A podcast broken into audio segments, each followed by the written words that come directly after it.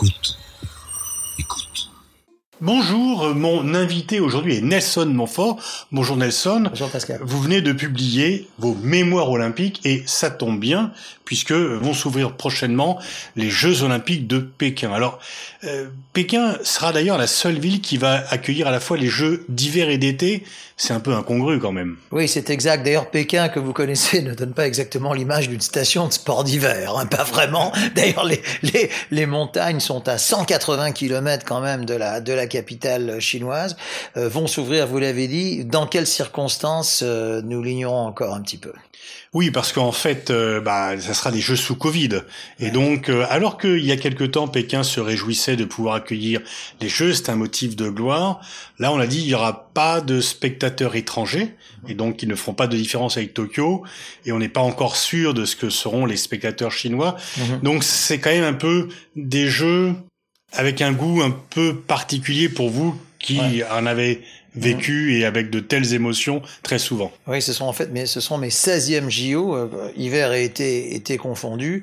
Euh, Jusqu'à présent, on va dire les, les, les, les 14 des 15 que j'ai vécu, je mets un peu Tokyo à part, correspondaient à cette fête olympique, ce qu'on appelle la fête olympique. Tokyo, vous venez de le dire, euh, c'était à huis clos, sans spectateurs. Là, euh, c'est un quasi huis clos, même s'il va y avoir des spectateurs, nous dit-on. Je l'espère, je pense en tout cas que sur les sites extérieurs, type ski alpin, euh, ski de fond, etc., il y aura des spectateurs. Pour le patinage, peut-être jauge limitée, mais ce ne sont que des spectateurs chinois. Oui. Alors, ceci étant, vous êtes euh, vous élevez contre le boycott. Il y a un débat sur faut-il boycotter les Jeux de Pékin, non pas par rapport au Covid, mais par rapport à la situation des droits de l'homme en Chine. On parle notamment du cas des Ouïghours, mais aussi du Tibet, mais aussi de Hong Kong. Vous, votre opposition, c'est de vous opposer au boycott. Alors, je, je, je précise bien au boycott sportif, euh, tel qu'il est arrivé à plusieurs reprises, euh, 1980 Moscou, 1984 Los Angeles en rétorsion au boycott de Moscou. Il y a, il y a un, un ancien boycott dont on se souvient moins, 1976 Montréal, Montréal -hmm. parce que, vous me contredirez si je me trompe, mais je ne crois pas, la Nouvelle-Zélande, qui, a, qui entretenait à l'époque des relations diplomatiques avec l'Afrique du Sud, à ces Jeux, et donc euh, un grand nombre de pays d'Afrique noire se sont retirés, ont boycotté ces Jeux, en, en rétorsion donc par rapport oui, à la parce que la Nouvelle-Zélande avait envoyé des équipes sportives au moment voilà. où il y avait le boycott sportif de l'Afrique voilà, Sud. exactement. Et donc, la Nouvelle-Zélande participant, eh bien, les pays africains se sont retirés. Ce que je veux dire par là, c'est que le point commun de tous ces boycotts, c'est que les seuls à être vraiment pénalisés, ce sont les athlètes. Les athlètes qui s'entraînent depuis 4 ans, 8 ans peut-être pour cette échéance. Donc je suis contre ce boycott-là. Alors l'autre, le boycott, ce qu'on appelait le boycott diplomatique, ça, ça vient un peu de sortir. Ça, c'est une autre affaire. Oui, surtout boycott sportif, euh, moi je, personnellement je vous rejoins, pourquoi les sportifs seraient les seuls à devoir être frappés par cela? Parce qu'on ne demande pas l'arrêt des relations commerciales euh, ou diplomatiques ou autres. Et est-ce que vous ne voyez pas, vous qui pratiquez ces demandes, une sorte un peu de mépris pour le sport, comme si le sport pouvait être la variable d'ajustement dans les relations.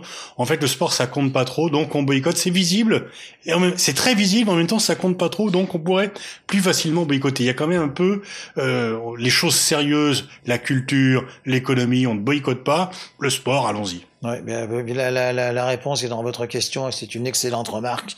Il euh, y, a, y, a, une forme de mépris. Il y a une forme de mépris. Euh, ce n'est pas grave. Hmm. Or, alors peut-être que pour le pour de, par rapport aux grandes puissances diplomatiques, ce n'est pas grave, mais pour les principaux intéressés, c'est très grave. Et ce sont des blessures à vie. J'ai rencontré notamment le, le, coureur américain, certains de nos de nos spectateurs peut-être s'en souviennent, Edwin Moses, qui était à l'époque recordman du monde du 400 mètres haies. C'est une blessure à vie de ne pas avoir pu participer aux Jeux Olympiques. C'est aussi simple que cela. Et je veux bien comprendre ça. Être battu sur la piste, c'est une chose. Même peut-être par malchance, etc., c'est une chose. Au moins, on participe. Mais être battu, sans même y participer, ça peut être une blessure à vie et je pèse mes mots vous êtes immergé dans le monde du sport, mais vous fréquentez également le monde de la culture. Quel regard, euh, au fur et à mesure de votre carrière, de vos 16 Olympiades, est-ce que vous pensez que le regard sur le sport a évolué?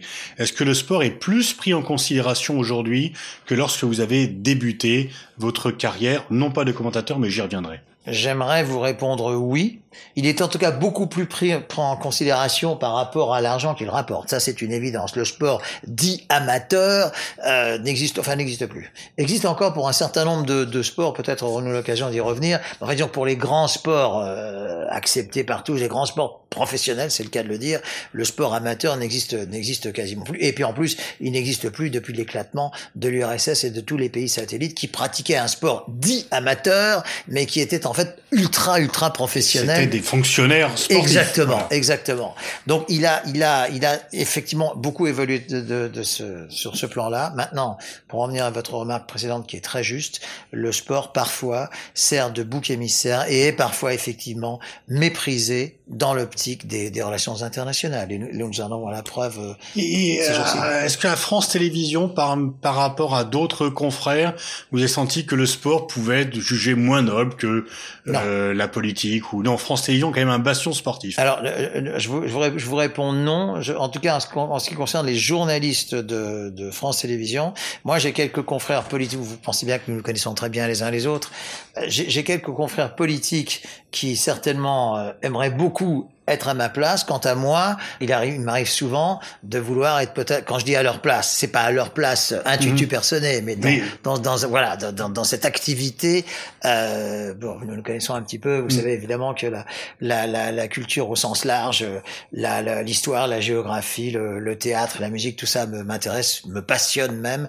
D'ailleurs, c'est la raison pour laquelle je, je ne suis pas un très grand fan du terme journaliste sportif. Après tout, je veux dire, nous ne sommes pas les journalistes qui sont dans les vestiaires en train de suer. Non, c'est pas journaliste sportif. Je, journaliste qui a, qui peut avoir cette spécialité, qui Dieu merci, il ne lui interdit pas de s'intéresser à autre chose. Alors, vous vous définissez en fait non pas comme un journaliste, mais comme un passeur d'émotions. Mhm. C'est ainsi comme ce que vous vous présentez en disant notamment les entretiens que vous faites euh, juste la course, l'épreuve terminée, et donc vous voulez transmettre l'émotion positive ou négative et aussi vous intéresser y compris à ceux qui terminent quatrième et Oui. pas seulement aux vainqueurs. Oui, la quatrième place qui est sou- souvent dans laquelle les Français excellent, mais enfin ça c'est autre chose.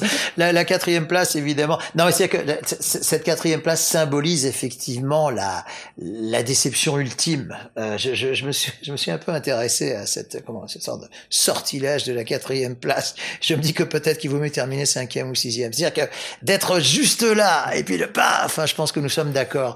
Et non, mais, pour, être pour être euh, un peu plus sérieux, effectivement, passeur d'émotions veut dire comment dire se réjouir avec le vainqueur et consoler le vaincu. Le vaincu peut-être même le deuxième. Pour vous et moi, moi je vois un athlète qui arrive avec une médaille d'argent autour du cou, c'est formidable, une médaille d'argent olympique, c'est fort. Eh bien pour lui, c'est peut-être pas si formidable que ça. Mhm. Et j'ai beaucoup d'exemples en tête. Et, et donc voilà, j'ai- beaucoup, beaucoup d'exemples de- d'athlètes, de sportifs, sportives aussi. Plus pour les sports qui se terminent par une finale Ouais. que pour les sports où il y a une compétition où vous êtes euh, 8 sur la ligne de départ. C'est exact. Passeur d'émotions, c'est ça. Se réjouir des succès et consoler. Et ça, c'est pas toujours si facile. Compatir à, à- à- la défaite ou en tout cas à l'échec. Mais mes plus beaux souvenirs, et j'en parle effectivement dans le livre, mes plus beaux souvenirs, mes souvenirs les plus forts sont ceux euh, d'avoir consolé entre guillemets, essayé de consoler les, les euh, ceux qui sont malheureux. Ah, vous êtes assez sévère, vous en parlez pour certains sports professionnels. Pour vous, euh, même si vous avez beaucoup de respect pour Kylian Mbappé, pour euh, euh, Novak Djokovic, ils n'ont pas leur place aux Jeux Olympiques. L'Olympisme devrait être euh, le lieu pour les sports amateurs et non pas pour les sports qui ont... Pourtant, on a tous dit que Djokovic a eu un comportement extrêmement courtois à Tokyo, qu'il s'était fondu dans la masse. Est-ce que le rêve olympique devrait être interdit aux sportifs professionnels? Pour moi, le rêve olympique, Pascal, s'arrête au moment où un athlète veut faire un selfie avec un autre. Parce qu'à partir de là, à partir de là, ça veut dire qu'il considère l'autre comme beaucoup plus connu que lui. Or, il participe à la même épreuve. Et c'est ça ce que je conteste, que je compte. Et effectivement, effectivement, parce que c'est la vie, parce que ça a commencé, ça a vraiment commencé à se gâter, si je puis dire, en 1992 Barcelone, avec l'arrivée de ce qu'on appelait la Dream Team Oui. euh, USA de, de basket, où il y avait Jordan, Parce que Johnson. jusqu'ici, il y avait la règle de l'amateurisme qui, bon, était, guillemets. était guillemets, mais Voilà. on a admis les professionnels déclarés, dont Oui. les basketteurs américains, Exact. qui étaient des millionnaires, effectivement. exactement. Vous parlez du syndrome du selfie, mais Usain Bolt, on voulait avoir un selfie avec lui. Et lui aussi, il fait un sport euh, disons amateur, mais c'est un professionnel qui a des revenus importants, mais, donc il sort aussi quand même du monde purement oui, mais amateur. Là, là, là, vous me prenez l'exemple iconique. Oui. Il y a, il y a, combien y a-t-il du Bolt? Il y en a, il y en a pas beaucoup. Seul, vous voyez, il y en a pas beaucoup. Moi, je, si vous voulez, je, c'est même pas la peine de l'écrire quelque part. C'est dans l'esprit.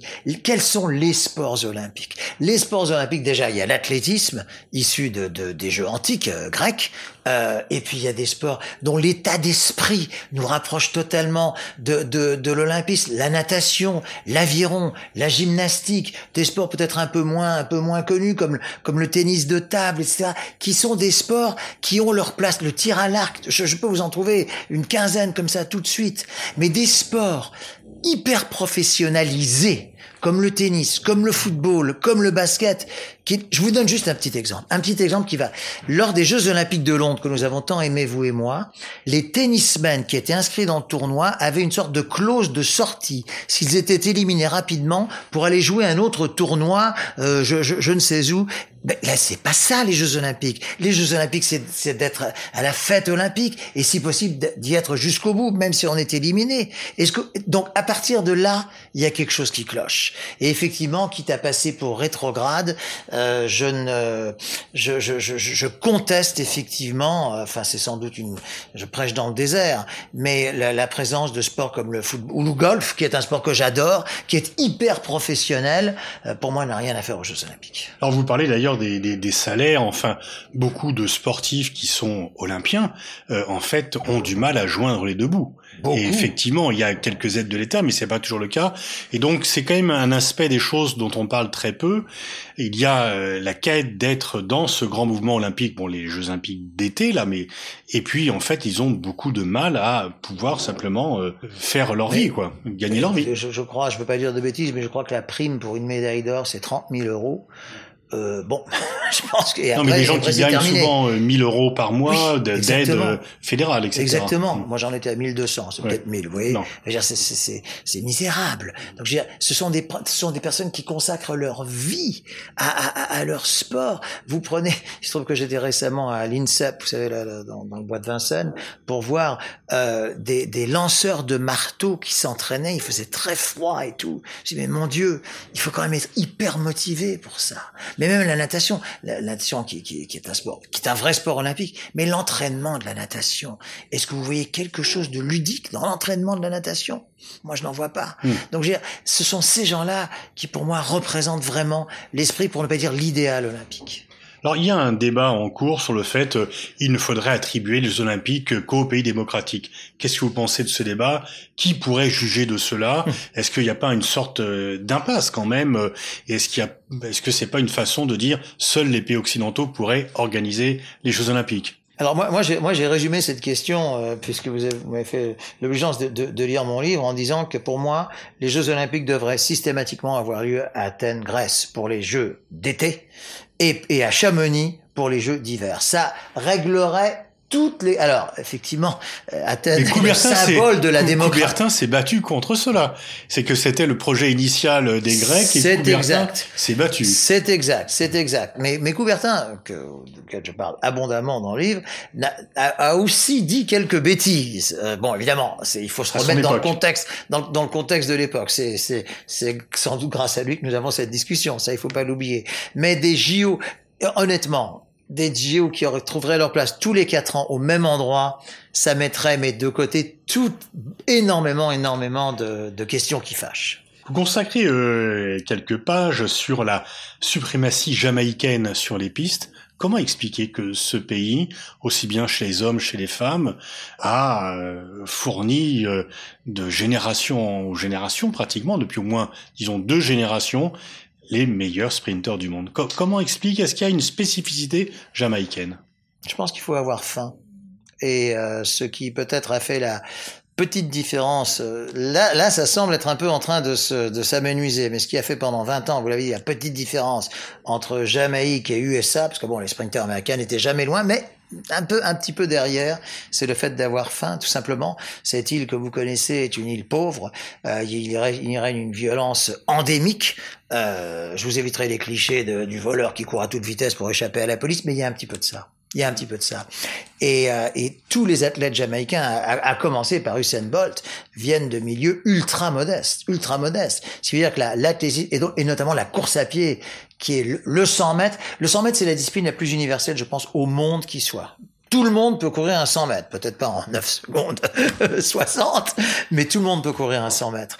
Et, et, et, à partir de là, je pense effectivement que ces athlètes jamaïcains et jamaïcaines, parce qu'également chez les filles, ont su parfaitement, euh, comment dire, euh, je ne vais pas parler trop de revanche sociale, mais il y a un petit peu de ça. Il y a un petit peu de ça quand vous couvrez les, Jeux Olympiques, euh, vous sentez les rivalités géopolitiques Est-ce que parce qu'il y a le décompte des médailles, euh, l'URSS contre les États-Unis, maintenant les États-Unis, la Chine, est-ce qu'au niveau des champions, cette rivalité joue ou ce sont simplement des rivalités personnelles? Alors, euh, géopolitiquement, il est clair que ça joue. J'ai un souvenir de Tokyo l'été dernier, où le dernier jour, la dernière heure, euh, euh, a vu les, les, USA passer, je crois, devant la Chine au nombre de médailles d'or, parce qu'en fait, c'est le classement des médailles d'or. Une médaille d'or de plus qui permettait aux USA d'être premiers au classement des médailles. En revanche, chez les athlètes, je ne pense pas que ça joue. Ça joue d'autant moins que les athlètes, la plupart du temps, fonctionnent par team plus que par pays. Euh, donc le team, bon, je vais pas trop citer des marques, mais enfin voilà, le, le, le team d'une marque de chaussures aux trois bandes sera devant le team d'une marque avec peut-être un crocodile ou autre, et, et, et donc c'est indépendant des, nationalités. Hmm.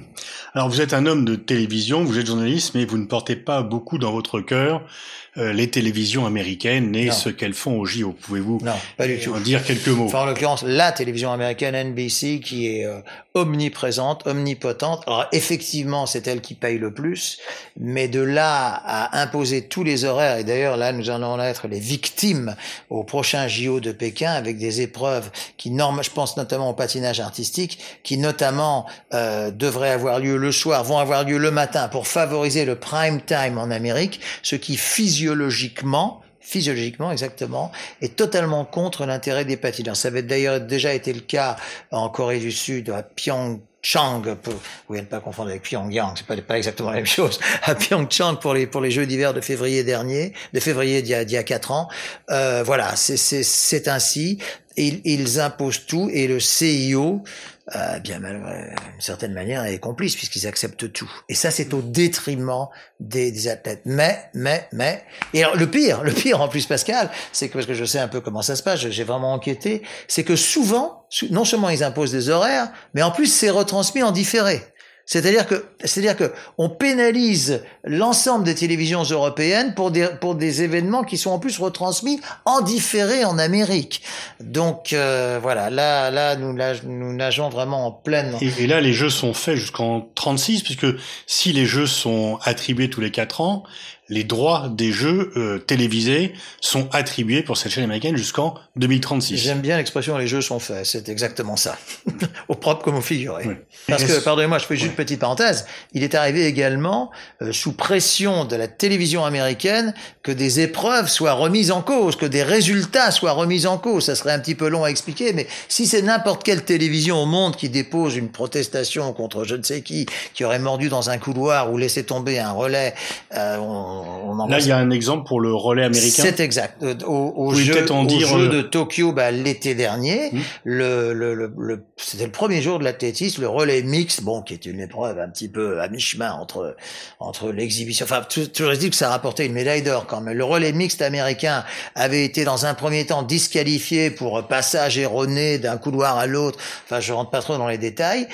Protestation de la, de la télévision américaine, de la fédération américaine, ré, euh, réinstauration si je puis dire, de l'équipe américaine qui le lendemain remporte non pas la médaille d'or, mais quand même la médaille de bronze. Donc, je veux dire, ça n'existe, ça n'existerait, mais avec aucun autre pays. C'est ça la puissance de la télévision américaine, et ça, je le, je le conteste absolument. Et vos autres confrères, les autres télévisions ne protestent pas. Si, mais dans le désert. Rien n'est possible.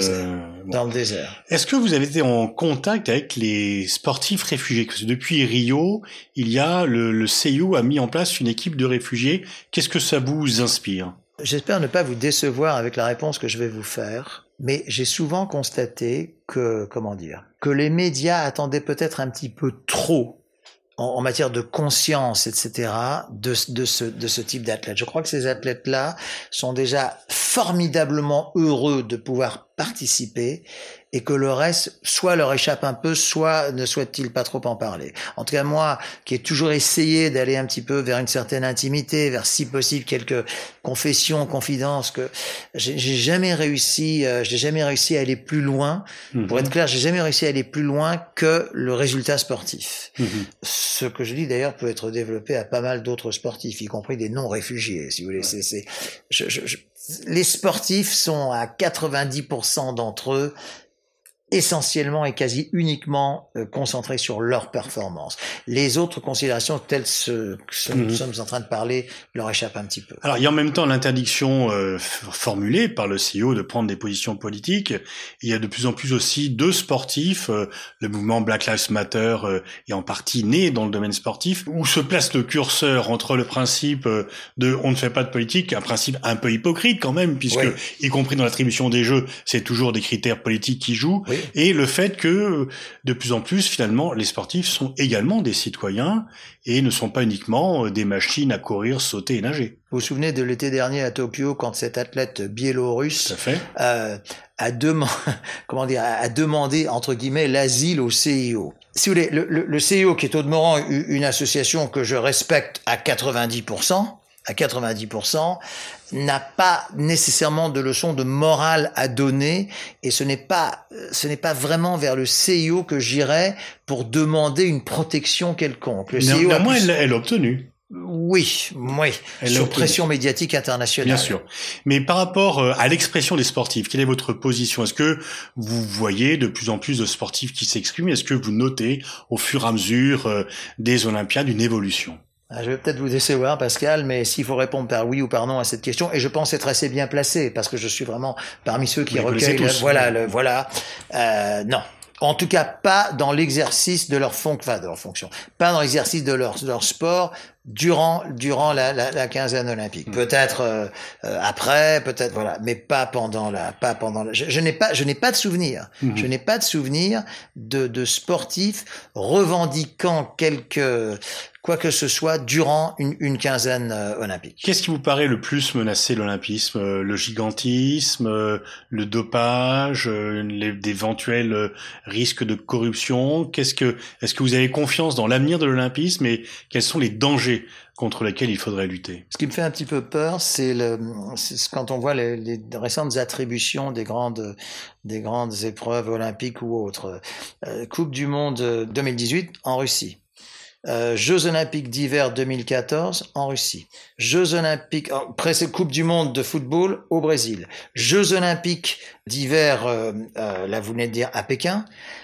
Ces pays-là, championnat du monde d'athlétisme à Doha, au Qatar, prochaine Coupe du Monde également à Doha, au Qatar. Ces pays-là n'offrent pas une image de totale d'anticorruption. C'est ainsi, c'est comme ça.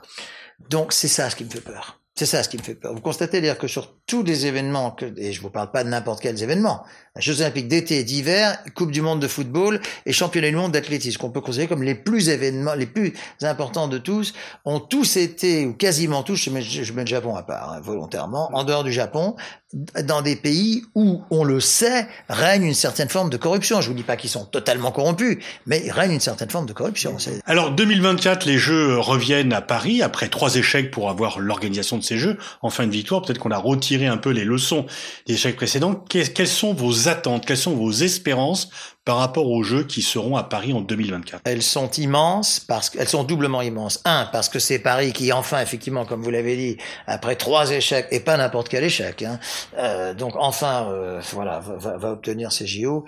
Et puis deux, parce que évidemment les derniers JO ont eu lieu dans des conditions euh, très malheureuses de, de, de pandémie, de, de huis clos, etc. Donc je dirais que ne serait-ce que psychologiquement, je pense que ces JO de Paris vont être euh, là vont redevenir une fête olympique parce qu'on parle de la trêve olympique, on parle également de la fête olympique. Hmm. Et est-ce que ça peut donner un pays qui euh, est de plus en plus dans le doute? Est-ce que ça peut avoir un effet, euh, si ce n'est euphorisant, du moins mobilisateur pour l'ensemble du pays? Mobilisateur certainement pour tout ce qui est volontaire, etc., organisation certainement. En revanche, j'ai trouvé assez maladroit le fait de faire un pronostic en demandant 80 médailles. Je ne sais pas où on va aller chercher ces 80 médailles, sachant ça c'est des objectifs gouvernementaux. Oui, mais, mais, il faut il ne faut pas le dire comme ça, mmh. parce que ça veut dire que si on vous avez souri, mais ça veut dire que si on fait 79 médailles, ça veut dire que ça sera une grosse déception. Mmh, mmh. comment peut-on Vous savez, le, le, le c'est pas en trois ans qu'on va construire. Voilà, vous êtes d'accord avec moi Oui, parce que c'est fixer un objectif un peu comme si le comité central décidait qu'on aurait Exactement. médailles sans trop donner les moyens d'ailleurs aux sportifs. De où, où allons-nous chercher? Où allons-nous passer de 33 médailles à 80 je, je, ne vois pas très bien. Euh, je ne vois pas très bien cette, possibilité qui, qui, qui n'arrivera pas. Et d'ailleurs, vous avez constaté que les athlètes français, les principaux intéressés, euh, se sont offusqués contre ce pronostic, faut-il dire? Je, ouais. Ça, j'ai trouvé ça assez maladroit.